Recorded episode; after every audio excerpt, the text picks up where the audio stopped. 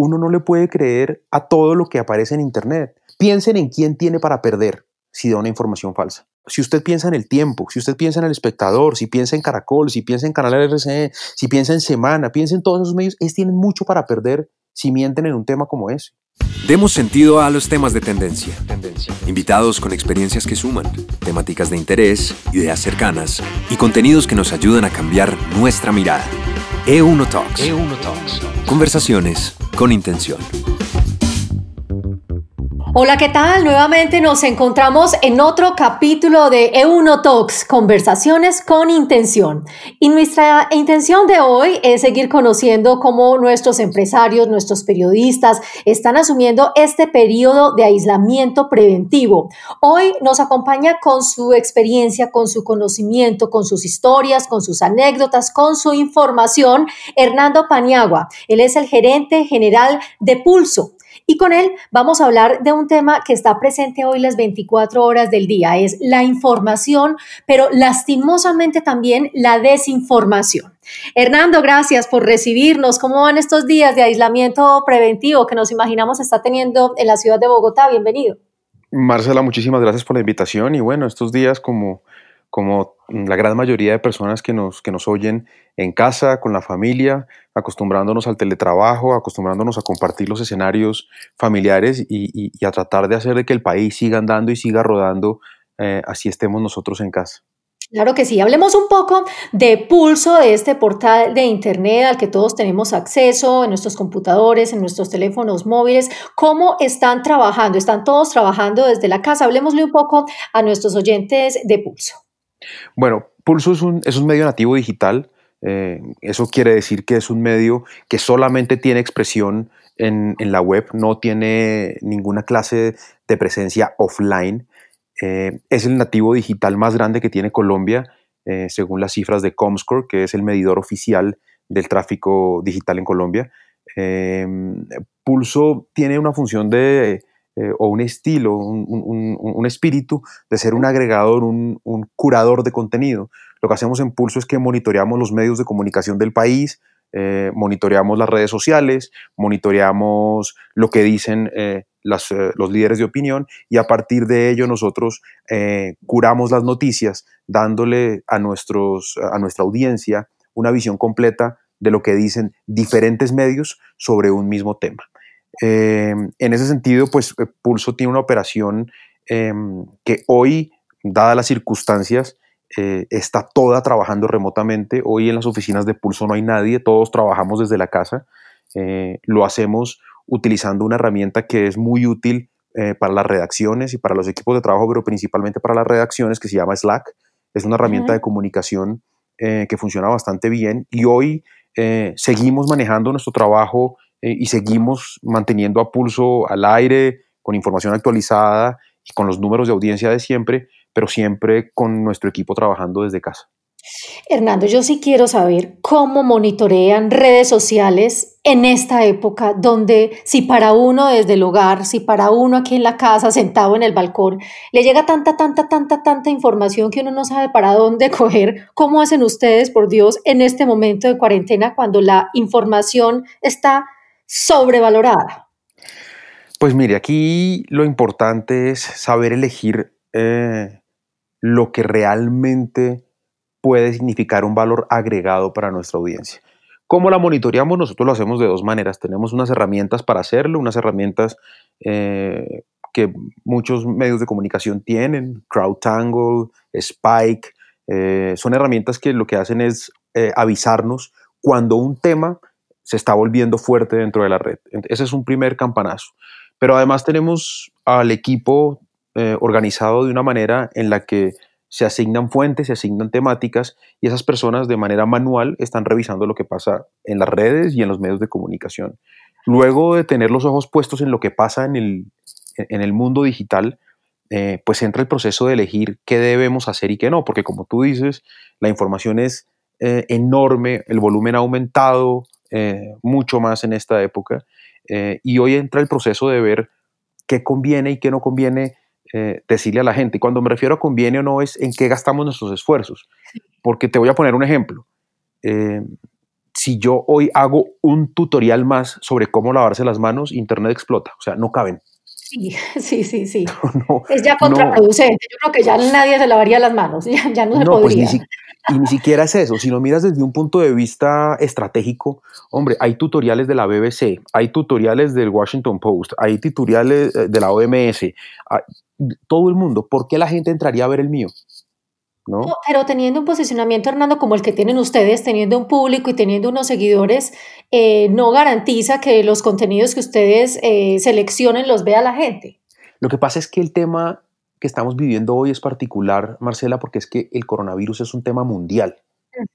Si el coronavirus estuviera pasando solamente en Colombia, probablemente yo tendría como pelear en ese tema. Y cuando me refiero a pelear es a ganarme la audiencia de la gente hablando de ese tema. Pero como es un tema de interés mundial, tengo información sobre coronavirus y sobre lavarse las manos de distintos jugadores del mundo que son mucho más fuertes cuando se trata de posicionamiento en motores de búsqueda. Entonces no resulta tan estratégico.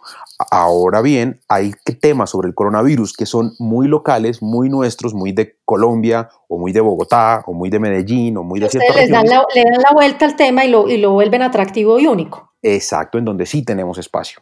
Entonces aquí saber elegir a qué le apostamos y en qué gastamos los esfuerzos es muy importante.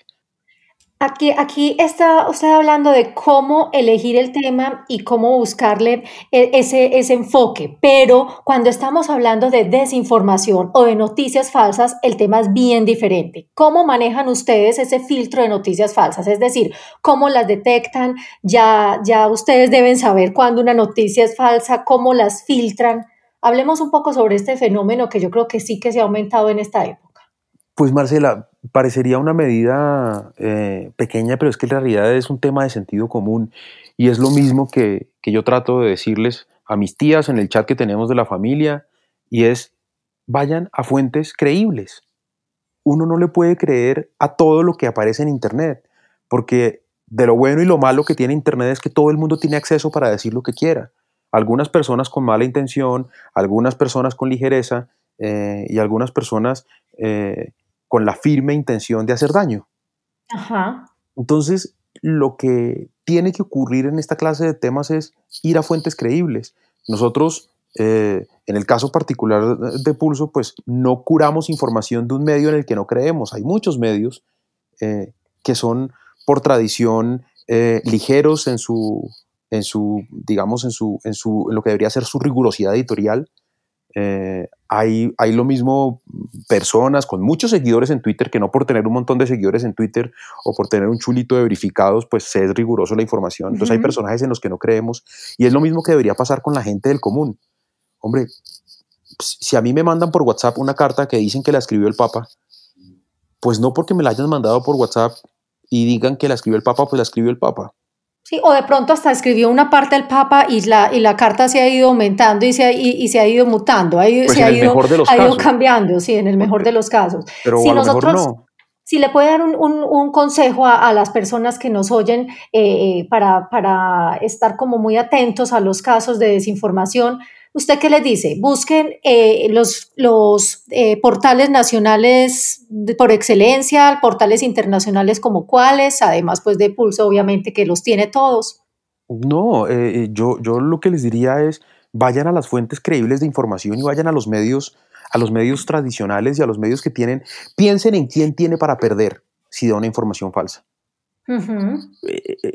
si Pulso da una información falsa, por poner un ejemplo, pierde muchísimo porque su credibilidad es parte importante de su, eh, de su éxito. Y ahora quitemos, si usted piensa en el tiempo, si usted piensa en el espectador, si piensa en Caracol, si piensa en Canal RCE, si piensa en Semana, piensa en todos esos medios, ellos tienen mucho para perder si mienten en un tema como ese. Perfecto, son, esos son los, los, los lugares donde la gente eh, debe acudir. Hernando, la gente en esta época lee únicamente titulares por la sobreinformación que hay, por el exceso de información que hay, o le hacen clic y realmente leen los, los artículos completos. ¿Qué tipo de artículos están leyendo? Mire, eh, no necesariamente la gente lee solo titulares, pero si el titular no es bueno, el resto de su contenido no va a ser leído. Hay una frase que, yo repito mucho, yo eh, eventualmente doy eh, una que otra charla sobre contenido y sobre contenido digital, y hay una frase que me encanta y es que Internet es un negocio de títulos y thumbnails. Los thumbnails son la fotico que acompaña cada nota. Y la razón es que hoy la gente eh, se entera o, va a buscar información en las redes sociales. Eh, entiendas esto por Facebook, por Twitter o por Instagram. Y cuando usted está en, uno, en cualquiera de esas redes sociales, la competencia es feroz, porque usted como medio de comunicación está compitiendo no solamente con otros medios de comunicación, sino está compitiendo con la exnovia, con los amigos del colegio, con videos de gaticos cayéndose, con el tema que le guste. Si a usted le gusta el golf, con videos de golf. Si a usted le gusta la moda, con videos de moda. No importa. La competencia es enorme. Entonces, lograr capturar la atención de una audiencia dentro de un mar de información tan grande, tan variado, y no digamos de información, dentro de un mar de contenido tan grande, eh, es muy difícil. Y la única forma de lograrlo es con un titular atractivo y una foto atractiva. En ese sentido, eh, lo primero que hay que entender es que sí, que es muy difícil que la gente consuma información. Pero además la gente no la consume de manera decidida. La gente se mete a esas redes sociales a perder el tiempo. Y lo que buscamos los medios de comunicación es decirles, oiga, pierda el tiempo, entre comillas, conmigo, leyendo el contenido que yo le tengo que dar. La gente a veces profundiza. Lo que nosotros tenemos calculado, por ejemplo, Marcela, es que nosotros no hacemos artículos de más de 800 palabras. Ya tenemos medido, pues, que, que, más de eso nuestra audiencia... La gente no, los lee. Ajá, Si nosotros tenemos en un artículo un tiempo de permanencia superior a los 30 segundos, nos felicitamos, nos abrazamos, saltamos. Mm, pero eh, eso no es común. Entonces, hoy la gente lee sobre muchos temas, pero de todos, muy pandito, muy poquita profundidad. Eso también varía dependiendo de las redes sociales. En Facebook se hace más clic a la noticia que en Twitter y la diferencia es enorme. Por ejemplo, mm, de cada 10 noticias que publicas en, en Twitter, le hacen clic a una. Y de cada 10 que publicas en Facebook, le hacen clic a 6 también tiene que ver la forma de consulta, porque es, seguida actualizándose cada segundo, entonces la gente va teniendo más, más información y sigues leyendo como una especie de titulares. Tiene que ver con eso y tiene que ver con la forma en cómo las personas eh, eh, se enfrentan a cada una de las redes sociales. Uno se enfrenta a Twitter con la información, con, con, con, con la idea de mucha información muy cortica, ¿sí? Pero uno se enfrenta a Facebook con más tiempo libre, con más con, más disposición de, consumir. Fíjese, por ejemplo, la diferencia entre consumir un video en Facebook y consumir un video en YouTube, ¿no? Que parecería que, no hay mucha, pero sí hay. El, el, éxito de un video en Facebook está determinado en, un, gran porcentaje por si tiene subtítulos o no. Piense usted en cuando usted se mete a Facebook a pasear casi siempre está ocupado, está en una reunión, está haciendo una, una otra tarea. Entonces, si el video tiene subtítulos, así el video está en su idioma, pues usted tiene más posibilidades de consumirlo completo. Claro, el caso de YouTube es contrario, porque usted va a YouTube a buscar algo particular. Entonces está dispuesto, le sube el volumen, se pone audífonos. Todo eso determina la forma en que la gente eh, consume en cada una de las plataformas. Hernando, volviendo mucho más a pulso, a ustedes los, los citan mucho en diferentes publicaciones, es decir, se han vuelto mm, en gran medida referente y fuente de información para otros periodistas y para otros medios de comunicación. ¿Eso cómo lo han logrado? Yo creo que eso tiene que ver con principalmente dos cosas. La primera es que la gente sabe que encuentra en pulso lo que dicen todos los medios, sin ninguna clase de, sesgo y sin ninguna clase de interés. Preferencia, sí. Sí, eh, y eso pues ayuda muchísimo. Pero también algo que es muy importante en Pulso es el lenguaje. Es la forma como Pulso cuenta las historias. Es un lenguaje eh, preciso, pero muy, muy amplio, muy, muy, muy aterrizado a cómo habla la gente, a cómo se comunica la gente. ¿Qué va a cambiar en la manera de informar después de esta etapa?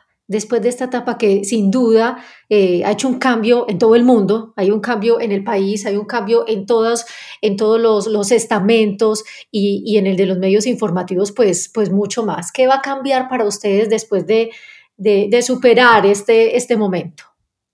Pues mire, en el caso particular de Pulso, eh, pues para nosotros es sobre todo una, una lección de qué es lo que nuestra audiencia quiere y nosotros para qué servimos en casos como este. ¿sí? Em, y esto, eh, tengo que ser muy honesto, nosotros, claro, la gente viene aquí y consume el coronavirus, pero no somos su fuente principal para saber del coronavirus. En ese caso, en, en este caso particular, la audiencia prefiere medios mucho más tradicionales que nosotros. Y siento que esto va a fortalecer a los medios tradicionales, eh, a los medios que llevan años y que por razones eh, eh, que pues no vienen, no vienen al caso, pues han perdido un poquito la credibilidad de la, de la audiencia. Pero yo creo que con el tratamiento que le han dado esos medios tradicionales, con ese tratamiento riguroso, con ese tratamiento responsable, objetivo, porque es que en el coronavirus no hay carga política. Sí, algo así como, así como los mandatarios están ganando, los medios también, más o menos es eso. Yo siento eso, porque la audiencia está viendo que están, hacen lo que pueden y que son creíbles y que, ¿sí? Eh, y, que esto no es fácil. Eso para los medios de comunicación en, general. Para el caso de Pulso es saber qué papel jugamos dentro de ese ecosistema de medios que hay, para qué nos busca la gente. Eh, pero también yo creo que vamos a aprender mucho dentro del operativo. Para mí es una grata sorpresa ver que sin tener una sola persona en la oficina, esto funciona igual. ¿Cuántos están trabajando en este momento desde casa, Hernando?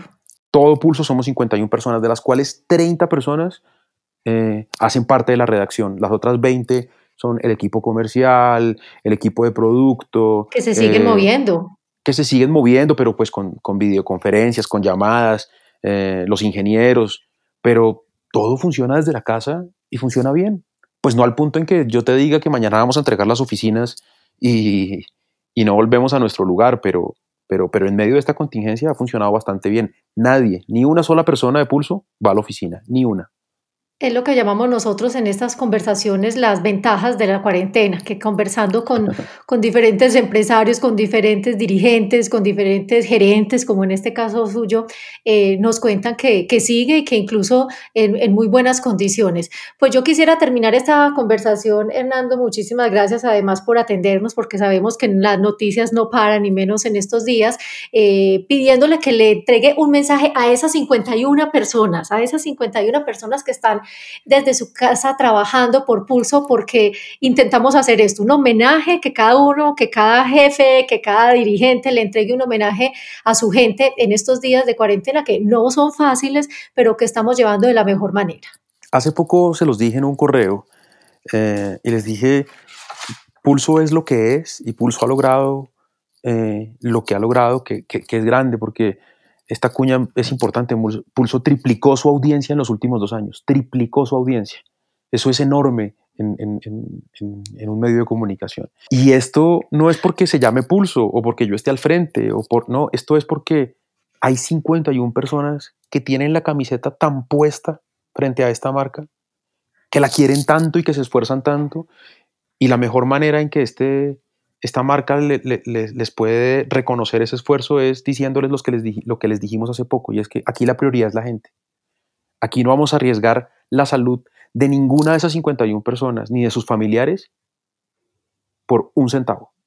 Hernando, muchísimas gracias. Muy lindo mensaje, aprendimos mucho, conocimos mucho y, pues mucha suerte. Vienen muy buenos días, muchas cosas buenas y, y, pues a seguirnos cuidando en esta cuarentena. Muchísimas gracias por atendernos. No, muchísimas gracias a ustedes por esta invitación y, fue un gusto poderles contar un poquito de lo que estamos haciendo. Muy bien, era Hernando Paniagua, gerente general de Pulso. A ustedes los invitamos a continuar con nosotros y a escuchar los diferentes capítulos que tenemos de estas conversaciones con intención en Eunotox.